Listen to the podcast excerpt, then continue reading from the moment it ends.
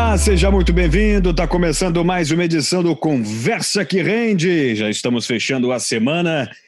Estamos em agosto de 2020 e tivemos uma semana agitada para a política brasileira e também nos mercados financeiros, né? Mesmo diante do aumento das incertezas aí do cumprimento do teto de gastos do governo, a bolsa brasileira encerrou o pregão na última sexta-feira em alta, né, diante das boas notícias aí que tivemos sobre atividade econômica, né, enxurrada de resultados corporativos, tivemos uma alta aí de 0,89% aos 101.353 pontos. A alta acaba se descolando do exterior, os Estados Unidos.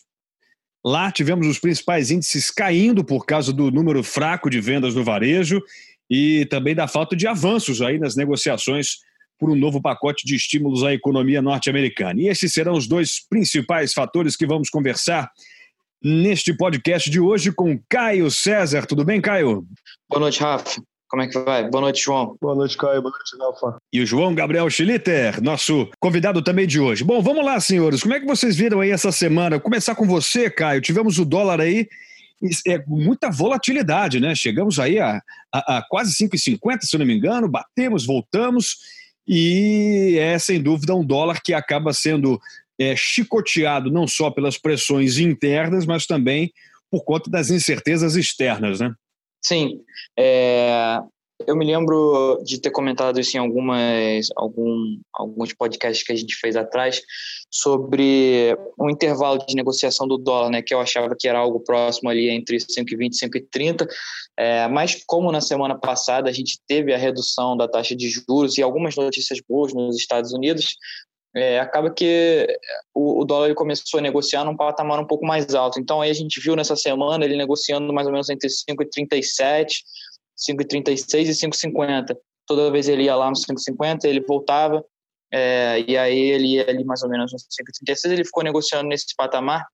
Tiveram algumas notícias boas, na verdade, né, é, a favor do, do, dos Estados Unidos e contra a gente. Então, é, a gente teve na, se eu não me engano, na quinta-feira foi, é, quinta-feira foi pedido de seguro-desemprego nos Estados Unidos, que é uma proxy para para pessoas que estão sendo demitidas, né? Porque lá assim que você que você é demitido, você pode dar entrada no seguro-desemprego, aí e eles pagam muito rápido. Paga só uma vez, mas paga muito rápido. Então, eles usam como uma proxy para saber sobre demissões e veio melhor do que o esperado. Eu acho que o projetado era talvez um milhão, 120 mil, alguma coisa do tipo, acho que um milhão e cem. Tá aqui, ó, um milhão e 120 mil e veio é, 963 mil. Então, uma notícia boa para os Estados Unidos, isso puxou um pouco para a banda de cima, né, lá mais próximo pro, dos, dos 4,50, mas ainda assim é, ele veio recuando, veio perdendo um pouco a força. Eu acredito que mais por um movimento de falta de notícias é, e talvez por um movimento de, de, de especulação e risco, é, do que por alguma tendência que a gente veja maior. Foi uma semana tirando o pedido de seguro-desemprego é, lá fora não foi tão, tão importante assim, não, não tiveram coisas muito muito relevantes. É, tem a história do, já me adiantando, né, provavelmente você vai comentar sobre isso, tem a história do pacote de um trilhão de dólares, né, se vai ser três, se vai ser dois, se vai ser um, é, que está rodando, mas ainda não foi decidido nada. Né, o mercado está esperando que saia, é, mas parece que o, o, o, Congresso ainda não liberou. É, tivemos muita negociação durante a semana, né? Estamos falando desse assunto há pelo menos três edições do podcast, até agora não há uma definição, muita argumentação por parte dos democratas e muitos pedidos por conta dos republicanos, né, que enxergam nessa extensão do auxílio emergencial deles lá uma necessidade absurdamente importante, né? Já os democratas querem saber de onde vai sair o dinheiro. Mas trazendo um pouquinho aqui para o nosso território, aí vou chamar o João para participar com a gente. Tivemos uma semana muito atribulada, né? Pedidos de demissões aí ao ministro da Economia Paulo Guedes, acabaram elevando os temores aí sobre as contas públicas, né, João? O teto de gastos balançou, o dólar foi respingado, derrubou a bolsa e acabou empinando a curva de juros. Como é que você está vendo esses movimentos aí? É, Rafa, como faz parte da história da, economia brasileira, a gente tem aquela briga entre política e busca pela eficiência, né? Que nem sempre eles estão aí do mesmo lado é, você vê aí políticos querendo realmente flexibilizar, flexibilizar o teto de gastos, enquanto a equipe econômica vê isso como uma loucura no Brasil, na sociedade que está. Isso aí realmente daria um sinal muito errado para o nosso país e colocaria realmente o risco fiscal cada vez maior o que poderia, em vez de dar uma oportunidade do Brasil realmente é, aproveitar essa esse momento de crise mundial para realmente ser um, um, atrator de investimento externo para o oposto, né? se tornar um, um cenário de fuga, onde as pessoas vêm com uma, uma, uma tarja vermelha aqui com medo. Né? Mas a questão é que parece que mesmo após a demissão dos secretários, o ministro Paulo Guedes, o presidente logo em seguida veio a público e conseguiu, de certa forma, minimizar, aí, dando apoio ao Paulo Guedes e, inclusive, a manutenção da, do, do, teto de gastos, recriminando aí qualquer é, possibilidade de flexibilização disso, o que é realmente o esperado, dado dos seus eleitores que, desde o início, vinham buscando essa, essa, uma política mais voltada com viés mais liberal. O problema é que o, a expectativa das privatizações não vem acontecendo. Isso ao longo, isso ao longo do tempo que vai passando é, vai gerando frustrações e incertezas em relação ao país, pois é, há uma expectativa que essas privatizações gerem é, receitas excepcionais que possam realmente dar um fôlego aí para o país para poder passar mais fácil dessa crise. Afinal, há um custo é, excepcional aí que, ou seja, os, os aportes emergenciais, entre outras é, medidas feitas para poder é, minimizar os efeitos econômicos da crise, que, colo que colocaram o Brasil num, num, cenário um pouco mais complicado. Então, as privatizações estão sendo cada vez mais necessárias nesse momento.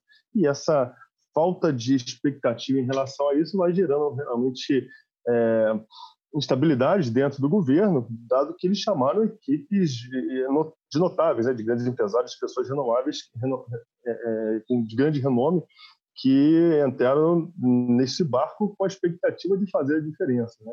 Então, antes, vamos esperar aí o cenas dos próximos capítulos para ver o que, vai acontecer de forma que a gente consiga ter uma, uma, uma calmaria aí nesse, nessa, nessa, nessa, nessa, nesse caminho que ele tem percorrendo.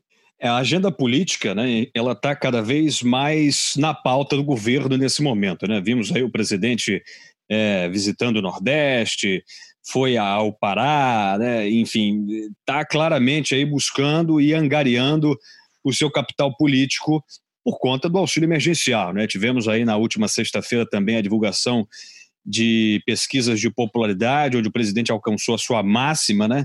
E que vem muito na esteira do auxílio emergencial. Por isso há essa, essa, essa dicotomia entre uma agenda liberal e uma necessidade política cada vez mais expansionista por parte do governo. Caio, como é que você está vendo esses movimentos aí políticos que estão respingando na economia? É, assim, eu acho que o pessoal está fugindo um pouco do assunto principal, que eram as reformas tributárias, né?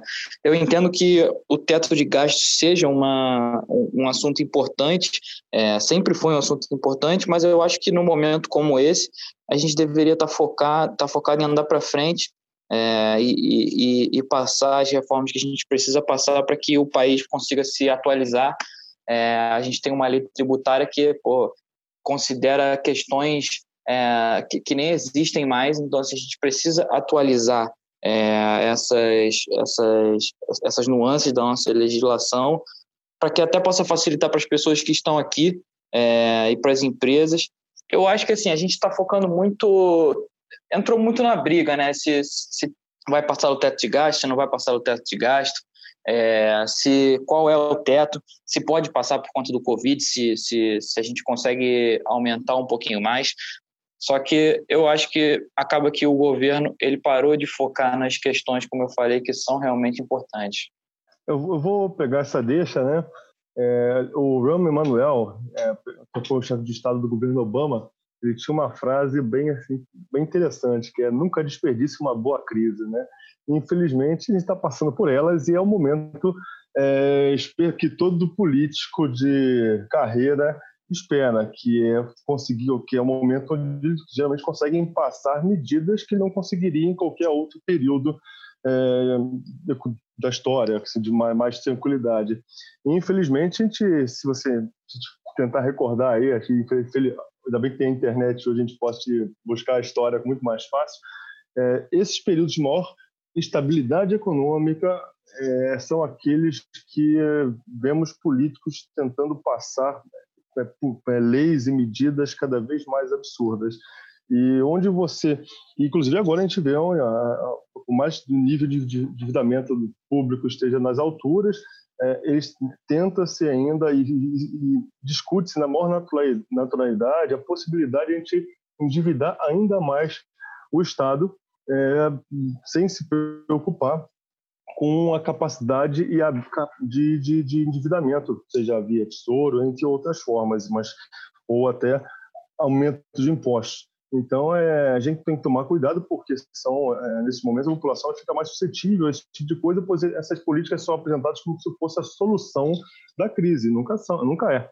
Então, é, é, é comum aí, a primeira vez que eu vejo, é comum a gente ver essas, essas barbaridades acontecendo. Tivemos também na última sexta-feira a prévia do PIB, né? O Índice de Atividade Econômica, o IBCBR, foi divulgado pelo Banco Central rapaz indicou um tombo de 10,94%. O indicador é uma prévia né, do desempenho do produto interno bruto. E é o seguinte: o resultado oficial do segundo trimestre, do, perdão, do segundo trimestre vai ser divulgado é, em 1 de setembro, mas se essa retração do PIB se confirmar no segundo trimestre, estamos oficialmente em recessão técnica. E é uma recessão das maiores da história da economia brasileira. Ou seja, estamos falando em aumentar os gastos em uma economia em recessão técnica de menos 11%. Como é que a gente faz essa conta aí, João? É complicado, né? No final, se, pensando em política, assim, vão tentar passar essa conta para a população, seja via, geralmente via aumento de gastos, né? É, vão, provavelmente vão tentar achar um, um, inimigo em comum, virar nele e chamar o povo para tentar pagar essa conta. Mas nesse momento, é, quando, gente, quando eu brinquei no início do podcast, que eu falei, entre a, esse paradoxo entre política e eficiência, é que é, é um momento que nós devemos ser cada vez mais racionais e tirar o, um pouco o, os ânimos que, que, que, que fluem nesse momento e buscar políticas que são é, não são as melhores, que seria realmente corte de gastos é, e criar um cenário mais propício a redução da máquina pública, né, de, de, forma que nós atraíssemos investimento privado, investimento externo para o país e, e, criar um cenário de maior facilidade para que o empreendedor possa gerar riqueza no país e acelerar a atividade econômica novamente. Enquanto essa crença de que o governo vai conseguir resolver, né, ele vai simplesmente é, desperdiçar verba pública e vai atrasar cada vez mais.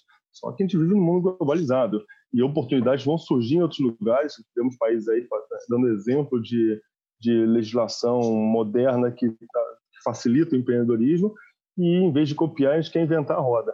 Então, enquanto a gente não mudar um pouco essa visão paternalista do governo e deixar realmente quem sabe fazer, que é o setor privado, realmente esses altos e baixos vão acontecer a todo momento e aí a nosso próximo boom, por coincidência, vai acontecer, vai, posso apostar sem errar, tem chance de ter medo de errar, vai, ser, vai acontecer no próximo boom da, das commodities, que é o que vem acontecendo. Aí, se você pegar uma proxy aí sobre o mercado de commodities em geral, você vê que sempre o período de crescimento econômico do nosso país é quando as commodities estão em alta. E ao invés de realmente ganhos de escala e ganhos de eficiência, que seria o correto para a gente sair de um país subdesenvolvido para um país desenvolvido. É, eu, eu queria chamar a atenção, acho que o João falou bacana, o João, o João falou assim, trouxe muito sobre o pensamento liberal, né, que foi até, é, e aí eu queria lembrar é, todo mundo, que foi o que o Bolsonaro pregou na candidatura, né? E aí você teve até os extremos. É, eles estavam tentando levantar se, se daria para privatizar uma parte do Banco do Brasil.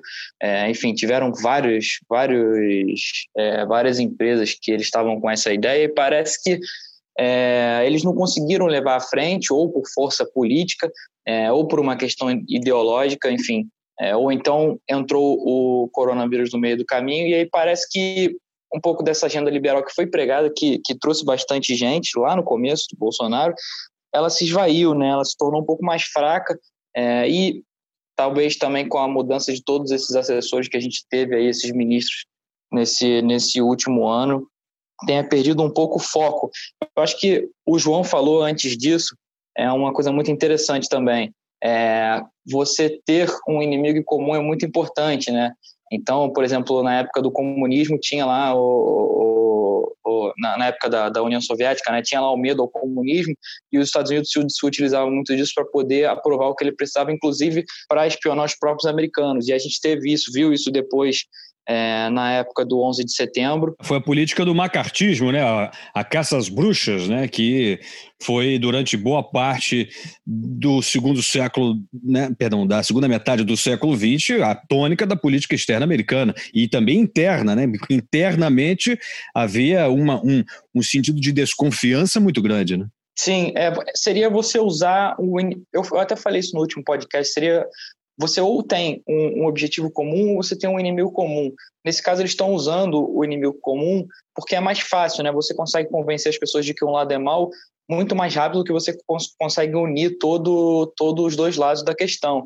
Então, é, parece que a gente tinha esse momento de Covid em que talvez o governo pudesse utilizar para poder passar o que fosse importante em prol do país e parece que é, com todas essas mudanças de ministro abalou um pouco a força política e eles não tiveram força para levar adiante. Então agora eu acho que eles estão tentando compensar esse tempo, só que estão tentando compensar esse tempo com o teto de gastos públicos já assim é, quase no limite, isso dá margem é, para um lado que é desfavorável a essa agenda liberal a começar a criticar e isso não dá corda para eles poderem aprovar e correr atrás do tempo que ficou. Então assim, é, eu acho que a gente deveria buscar um pouco mais de coesão para provar o que é importante, né? E, enfim, eu entendo que o teto de gasto seja uma questão importante, só que meio que a gente está saindo um pouco do, do, do, foco que foi a ideia do Bolsonaro, que foi o que ele vendeu muito bem. É, e o mercado financeiro estimou aí na semana passada uma retração de 5,62% para a economia brasileira nesse ano. No mês passado, o governo brasileiro manteve a expectativa de queda de 4,7% do PIB para 2020 e tivemos o Banco Mundial né, prevendo uma queda de 8% no PIB brasileiro e o FMI de 9,1%. Só que vem de um PIB que cresceu 1,1% apenas em 2019. Né? Ou, ou seja, o Brasil vem aí numa recessão, pelo menos no 0 a 0 do PIB, há pelo menos dois anos, né? e uma recessão agora nuclear, eu diria, de 10,94%. Então, assim, me parece muito pouco prudente do governo falar ou até pensar a possibilidade de implodir o teto de gastos, sendo que, na verdade, a retração econômica vai impedir que o Estado brasileiro contraia novas dívidas. Né? A gente tem aí a curva de juros aumentando no longo prazo e o, o Banco Central espremendo a Selic ao menor patamar da história, ou seja, o governo está sem, tá sem bala na agulha para poder, de fato, enfrentar uma, uma política expansionista, porque dessa maneira o capital político que o Bolsonaro está angariando nesse momento, ele vem praticamente todo do auxílio emergencial, que não tem sustentabilidade no longo prazo. Né? Então, essa, essa, essa luta interna do governo está fazendo com que os mercados fiquem ressabiados, e a gente já notou isso durante a semana. É, então, eu estava conversando ontem com o pessoal aqui da McLeod, é, sobre. É, o pessoal falou assim, essa questão da política da, da, da eleição americana, que, que, era bom ou ruim para o governo brasileiro, para o Bolsonaro se manter para a próxima eleição e tudo mais. Na minha visão, por mais que a gente tenha todas essas, essas notícias de curto prazo, o povão mesmo, eu até provoquei eles e perguntei, pedi para eles perguntarem para pessoas comuns, porteiros, domésticos, pessoas mais comuns, né? Se eles sabem quem é Trump. E eu fiz uma aposta eu duvido que algum deles, ou uma grande maioria deles, iria saber. O que eu quero dizer com isso? É que todo governo ele esteve forte ou fraco de, de, acordo com como o povo sentia no bolso quando ia ao mercado, ou seja, aquela sensação de riqueza, aquele efeito riqueza, ele, de certa forma, se transfere para a política, é, e, que é a maioria dos eleitores.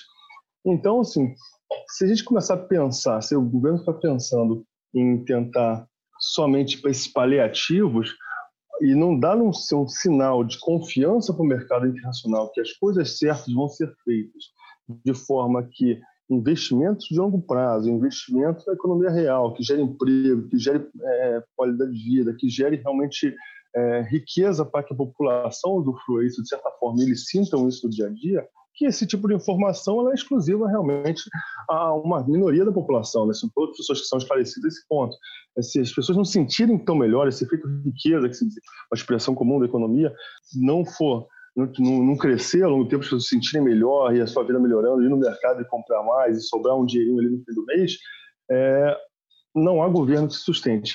Então, é, o, o, que a política tem que hoje buscar é a eficiência mesmo de que atraia realmente investimento de longo prazo, investimento que gere riqueza para o país e não investimento especulativo, que foi onde o Brasil, de certa forma, sempre sustentou que foi aquela política de altas taxas de juros em relação ao mercado internacional, que, que atualmente não existem mais. Na verdade, a gente não consegue nem sustentar mais uma, um, um, gasto com a dívida pública da forma que a gente sempre fez, justamente porque a capacidade de captação e de endividamento público está reduzida. Então, a gente vive um momento extremamente como dizer, uma inclusive, uma, como dizer assim, chegou numa quina ali que a gente tem que tomar uma decisão e tomar medidas drásticas, senão realmente a gente, é, é, é, o remédio pode ficar cada vez mais amargo se a gente for postergando isso, se a política ficar postergando isso para mais, mais tempo. Muito bem, senhores. Com essa ótima pensata do João Gabriel Schlitter, encerramos então mais uma edição do nosso Conversa que Rende, agradecendo demais a presença do Caio César. Obrigado, Caião. Valeu, hein? Obrigado, pessoal. Obrigado, João. Boa noite para todo mundo e até, até o próximo. Obrigado, valeu, João. Gabriel Schlitter. Boa noite, pessoal. Bom final de semana. É um prazer estar mais uma vez no podcast.